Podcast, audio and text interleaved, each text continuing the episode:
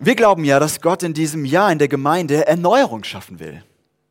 Und deswegen haben wir uns in den letzten Wochen zuerst diese Frage gestellt, was ist eigentlich Erneuerung? Also worum geht's da? Was, was ist das?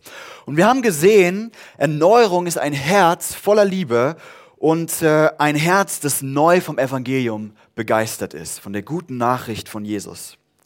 Und letzte Woche haben wir uns dann die Frage gestellt, warum eigentlich Erneuerung? Also was gibt es für Gründe? Und ich habe davon gesprochen, dass Gott sich in der Bibel als der leidenschaftliche Bräutigam offenbart, der um uns, um seine Braut wirbt. Und deswegen ist Erneuerung wichtig, weil Gott sich danach sehnt. Ich meine, wenn der Schöpfer des Universums sagt, das ist mir wichtig, vielleicht ist das ein Grund zu sagen, ja, das sollte uns auch wichtig sein. Und heute wollen wir uns einen zweiten Aspekt anschauen, warum Erneuerung wichtig ist. Und dazu habe ich eine Textpassage aus der Offenbarung ausgesucht, äh, genauer aus den sogenannten Sendschreiben in der Offenbarung. Ganz kurz, das sind kurze Briefe, die der Schreiber der Offenbarung, ein, Nam ein Mann namens Johannes, äh, von Jesus höchstpersönlich diktiert bekommt. Also es ist eine interessante Situation. Ja? Jesus höchstpersönlich diktiert diese Briefe und, und Johannes schickt dann diese Briefe an verschiedene Gemeinden in der damaligen Zeit. Äh, und in diesen Briefen, so könnte man das vielleicht sagen, diagnostiziert Jesus diese Gemeinden. Also man könnte, schreiben, äh, könnte es so beschreiben, Jesus sagt, das ist gesund bei euch und das ist vielleicht krank oder das funktioniert nicht so gut oder da, da braucht ihr Erneuerung. Und die Idee ist, dass diese Sendschreiben wie so ein Diagnosekatalog sein sollen für Gemeinden. Also es geht nicht nur um die Gemeinden, an die diese Schreiben tatsächlich geschrieben wurden, sondern auch heute für uns ist das interessant, weil wir können das lesen und können das wie so ein Diagnosekatalog benutzen und, können sagen, okay, wo trifft es vielleicht auf uns zu? Was davon ist vielleicht für uns irgendwie heute relevant? Wo sind wir, könnte man so sagen, krank? Oder auch, wo brauchen wir Erneuerung? Wegen welcher Dinge brauchen wir Erneuerung. Und deswegen lasst uns heute das Schreiben an diese Gemeinde in Laodicea genauer untersuchen. Und ich glaube, wir lernen drei Dinge, ähm, wie immer bei mir, was wir, was wir über Erneuerung hier rausziehen können. Das erste ist, wir brauchen Erneuerung, weil wir von alleine lauwarm werden. Christoph hat das, äh, ich weiß gar nicht, ob du wusstest, dass ich über diesen Text predige. Äh, er schüttelt den Kopf. Also ähm, keine Ahnung, vielleicht äh, ist das der Text für, für, unseren, für unseren Gottesdienst. Weil wir von alleine lauwarm werden. Wir brauchen Erneuerung, weil wir das oft nicht merken. Und wir brauchen drittens Erneuerung, weil wir dazu berufen sind, heiß zu sein. Äh, also damit meine ich feurig natürlich. Feurig für Jesus. Punkt eins: Wir brauchen Erneuerung, weil wir von alleine lauwarm werden. Und lasst uns einfach nochmal diese Verse ab Vers 15 anschauen, die zwei ich weiß alles, was du tust und dass du weder heiß noch kalt bist. Ich wünschte, du wärst weder das eine noch das andere. Äh, sorry, du wärst, äh, jetzt muss ich mal hier reinschauen, entweder, Entschuldigung, das habe ich hier falsch geschrieben, du wärst entweder das eine noch äh, oder das andere. Ich weiß nicht genau, was da passiert ist. Entweder das eine oder das andere. Aber da du wie lauwarmes Wasser bist, werde ich dich aus meinem Mund ausspucken. Das sind harte Worte von Jesus. Und wir, wir schauen uns das mal genauer an. Also Jesus benutzt ein Bild. Er sagt, dass die Gemeinde in Laodicea wie lauwarmes Wasser ist. Ich weiß nicht, ob ihr so Leute seid, die so entweder richtig heiß oder richtig kalt äh, muss es sein, das Getränk. Bei mir ist das so, lauwarm, lauwarme Cola, lauwarmer Kaffee. So, ja. Ich glaube, das ist das Bild, was Jesus benutzt. Das ist seine Diagnose, könnte man sagen. Was meint Jesus damit? Und ich glaube, im Kontext bekommen wir einen Hinweis. In Vers 19 sagt er, bleibe nicht gleichgültig, bleibe nicht gleichgültig, sondern kehre um. Also wir lernen hier das Lauwarmsein, das, was Jesus an dieser Gemeinde so kritisiert, Gleichgültigkeit ist. Jesus sagt, bleibe nicht gleichgültig, bleibe nicht lauwarm, sondern kehre um. Und ich glaube, was Jesus hier nicht meinen kann, ist einfach so ein stumpfes streng dich mehr an. Ich weiß, jeder, der schon mal für Geld irgendeinen Job gemacht hat, den er nicht so gerne gemacht hat, der weiß, man kann sich auch ganz schön ins Zeug legen. Man kann sich auch ganz schön anstrengen für etwas, was einem eigentlich gleichgültig ist. Also ich habe zum Beispiel mal äh, in, einer, in einem Baumarkt gearbeitet und die Regale einsortiert. Ich muss mich jetzt outen, ich bin nicht so der krasse Handwerker und die, also die Hämmer und was ich da alles irgendwie in die Regale einsortiert habe, war jetzt nicht so mein Ding, aber es hat gut Geld gegeben und deswegen habe ich mich richtig ins Zeug gelegt.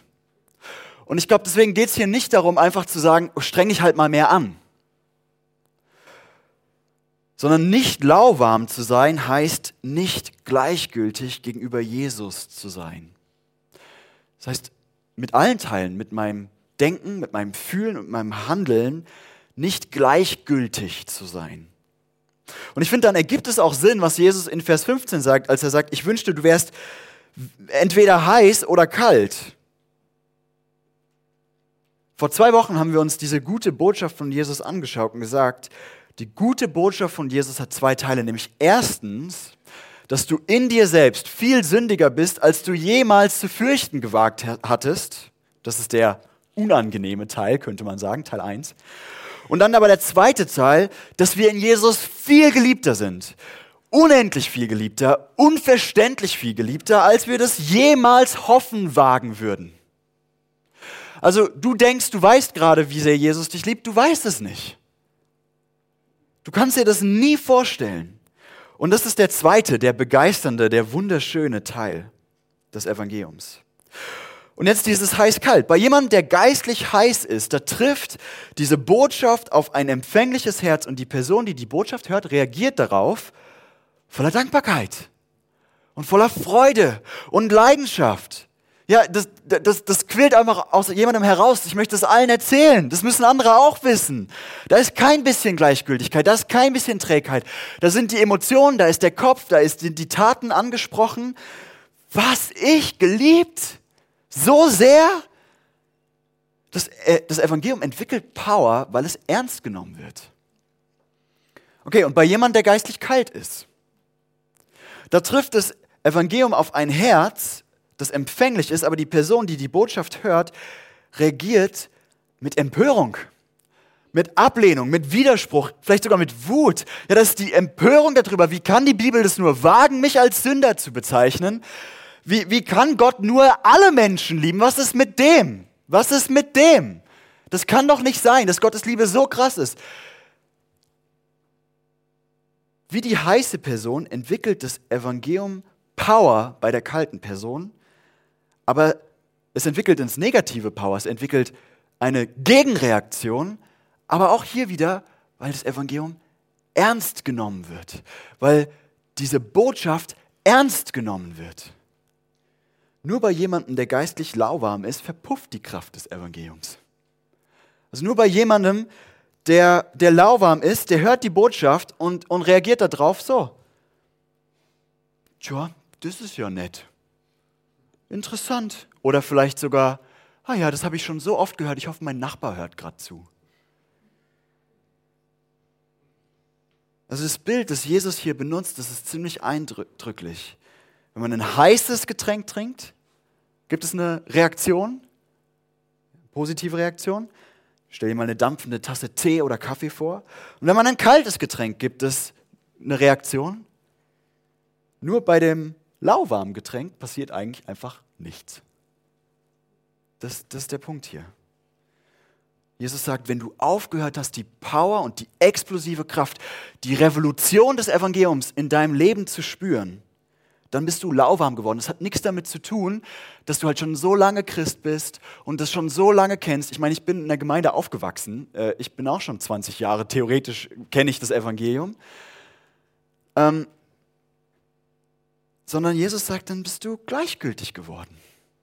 Dann bist du wie ein Schluck lauwarmer Kaffee. Und nur, dass wir das vor Augen haben, Jesus schreibt es hier an eine christliche Gemeinschaft. Der schreibt es nicht irgendwie an Leute, die noch nicht mit Jesus unterwegs sind. Im Prinzip sagt Jesus hier, lieber habe ich das, dass jemand auf mich und das Evangelium mit totaler Ablehnung reagiert, weil er das unerhört findet, wofür ich stehe, weil er dann mich wenigstens ernst nimmt als dass jemand sagt, ja, ja, du hast recht, wir sind alles Sünder. Und ja, ja, der nette, der Herr, liebe Herr Jesus Christus, der hat uns alle gerettet. Wie schön. In einer ganz realen Weise ist die geistlich kalte Person näher an Jesus als die lauwarme Person, weil die kalte Person wenigstens versteht, welche unglaublichen, völlig übertriebenen äh, Claims, welche völlig übertriebenen Ansprüche und Wahrheiten des Evangeliums uns anbietet. Und heute an diesem Tag der Gemeindejahresversammlung, wo wir uns Zeit nehmen, innezuhalten, will ich dir die Frage stellen, spürst du diese explosive Kraft des Evangeliums in deinem Leben? Merkst du, wie die Botschaft in dir Leidenschaft weckt? Merkst du, wie du leidenschaftlich für diesen leidenschaftlichen Gott unterwegs bist? Ist dein Herz voller Liebe? Oder löst es vielleicht, ich sag mal, wenigstens Empörung und Widerspruch bei dir aus, was, was das Evangelium sagt? Und dieselben Fragen stelle ich auch uns als ganze Gemeinde. Haben wir die Kraft des Evangeliums noch? Ist da Vision, ist da Leidenschaft, ist da Drive? Ich habe das mal so ein bisschen spitz formuliert. Von alleine werden wir alt, dick, krank und lauwarm. Ja? Wir brauchen als Gemeinde Erneuerung. Das übrigens habe ich jetzt gelernt, das zweite thermodynamische Gesetz, wenn, wenn, ich, richtig, wenn ich das richtig weiß. Von alleine werden wir alt, dick, krank und lauwarm. Und zwar immer wieder, immer neu brauchen wir deswegen Erneuerung. Hier die Frage nochmal. Zweitens, wir brauchen Erneuerung, weil wir lauwarm werden und davon oft nichts merken. Wir schauen uns nochmal den nächsten Vers an. Ähm, jetzt bin ich hier. Du sagst, ich bin reich, ich habe alles, was ich will, ich brauche nichts und du merkst nicht, dass du erbärmlich und bemitleidenswert und arm und blind und nackt bist ziemlich heftig, was Jesus hier sagt. Aber es wird noch deutlicher, wenn wir wissen, was für eine Stadt Laodicea war. Also Laodicea war super reich. Das lag an einem üppigen Tal, sagen uns Archäologen, äh, in dem man hervorragend Landwirtschaft betreiben konnte. Vor allen Dingen konnte man da Schafzucht betreiben. Und Laodicea hatte wohl äh, Hunderte, Tausende von schwarzen Schafen, also jetzt nicht die schlechten schwarzen Schafen, sondern einfach die Wolle war schwarz.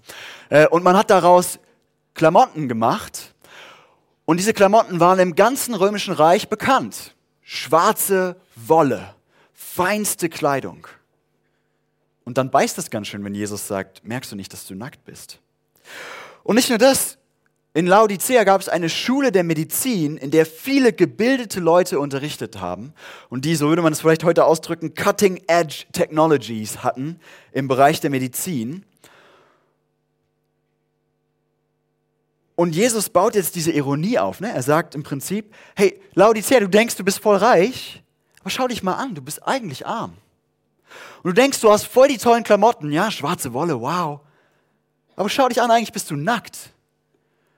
Und du denkst, du hast hier das medizinische Wissen des, der damaligen Welt gebunkert, du weißt, wie du dich selbst heilen kannst, aber schau dich an, du bist blind.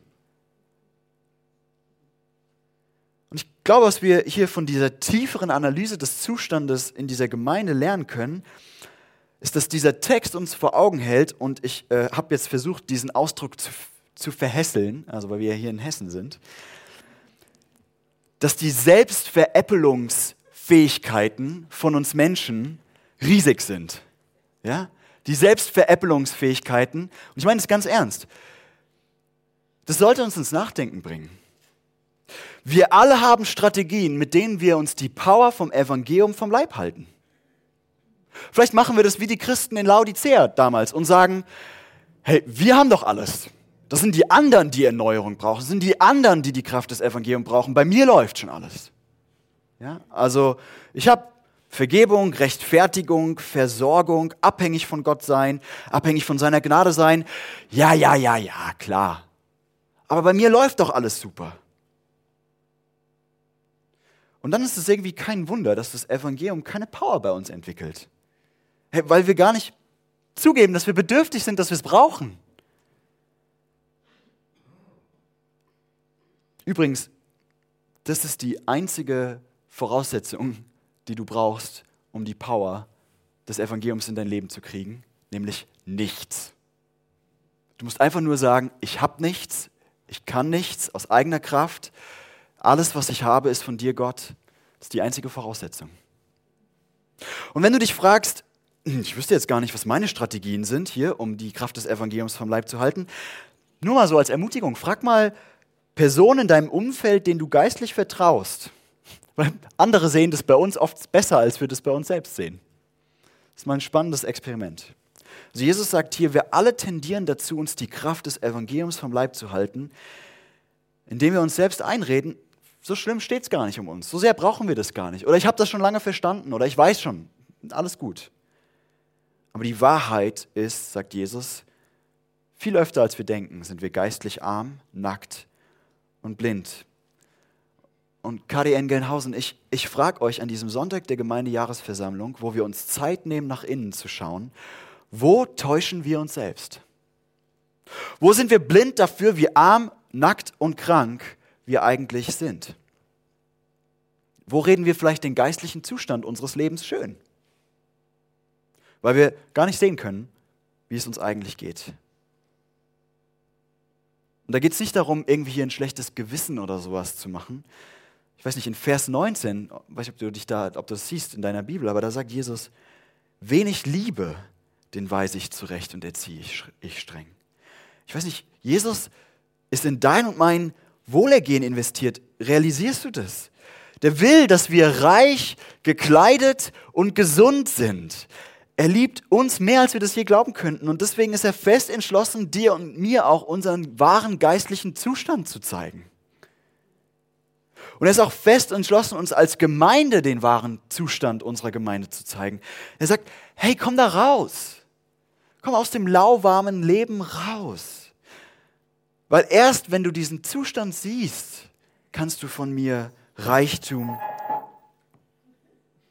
der Heilige Geist, äh, Reichtum, Kleidung und Heilung bekommen. Wir brauchen dringend Erneuerung, weil wir oft arm, nackt und krank sind und davon nichts merken. Und letztens, wir brauchen Erneuerung, weil wir berufen sind, heiß zu sein. In diesem Bild, brennend zu sein für Jesus, heiß zu sein. Vers 18.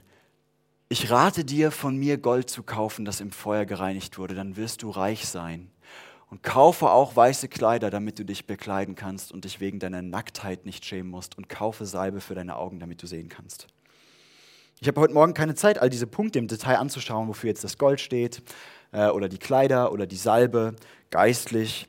Ähm, aber zwei Dinge sind mir wichtig. Das erste ist, Jesus zitiert hier im Prinzip oder übernimmt hier eine, eine Stelle aus dem Alten Testament, wo es heißt, kaufe bei mir umsonst. Also wenn euch dieser, dieses Wort kaufen irritiert, kauf bei mir umsonst. Und das Zweite, was ich sagen möchte, ist, Jesus gibt dieser Gemeinde in Laodicea jetzt Ratschläge, die die Gemeinde dahin führen soll, wozu Jesus sie berufen hat. Und wozu hat er sie denn berufen? Was lernen wir aus diesen Versen? Zu Gold, zu Kleidung, zum Sehen, zur Heilung. Dazu hat Gott uns berufen.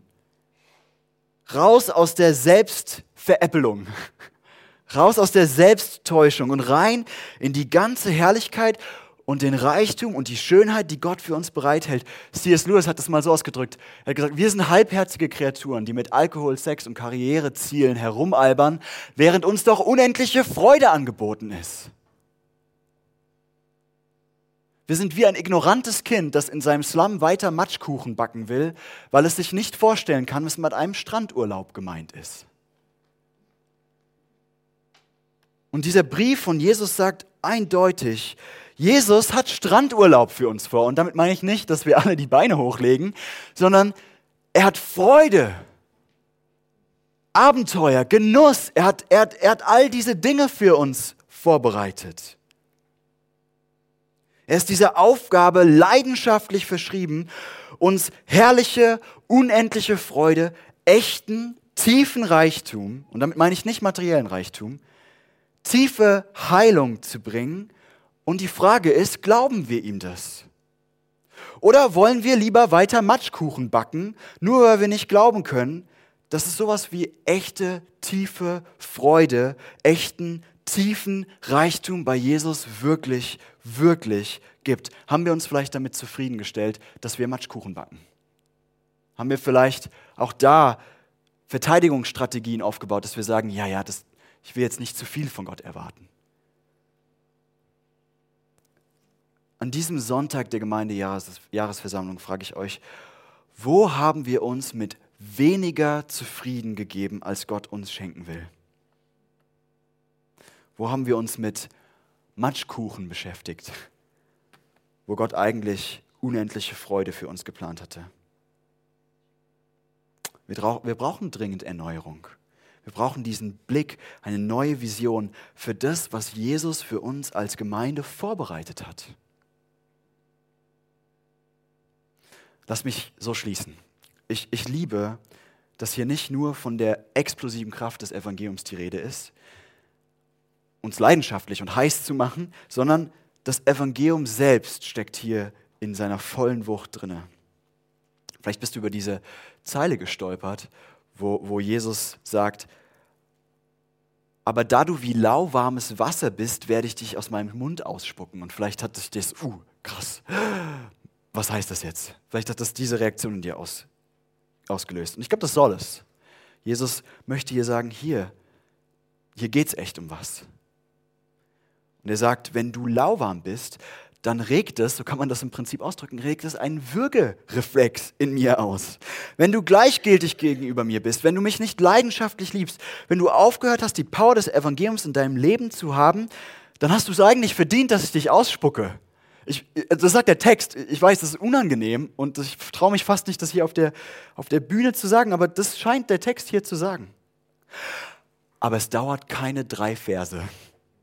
Und er sagt, ich liebe dich. Ich liebe dich. Ich liebe dich. Ich muss wegen dir würgen, aber ich liebe dich. Das ist, was Jesus in diesem Text sagt. Und was klingt wie Schizophrenie, ist das Evangelium in komprimierter Form. Jesus sagt, ja, in dir bist du tatsächlich Sündiger als du das jemals befürchtet hättest, auch als Christ. Ja, du veräppelst dich die ganze Zeit selbst. Ja, du wirst ständig von alleine lauwarm. Ja, all das. Aber in mir bist du geliebter, als du es je zu hoffen gewagt hast, selbst in deiner Lauwärme, selbst darin, dass du dich selbst veräppelst. Und ich will mit diesem Vers schließen, dem letzten Vers von unserem Text siehe, ich stehe vor der Tür und klopfe an. Wenn jemand mich rufen hört und die Tür öffnet, werde ich eintreten und wir werden miteinander essen. Hey, wollen wir von unserem Matschkuchen ablassen und ihn reinlassen, damit er unsere Gemeinde und unser Leben erneuern kann? Warum Erneuerung? Weil wir das verzweifelter brauchen, als wir das oft denken. Amen.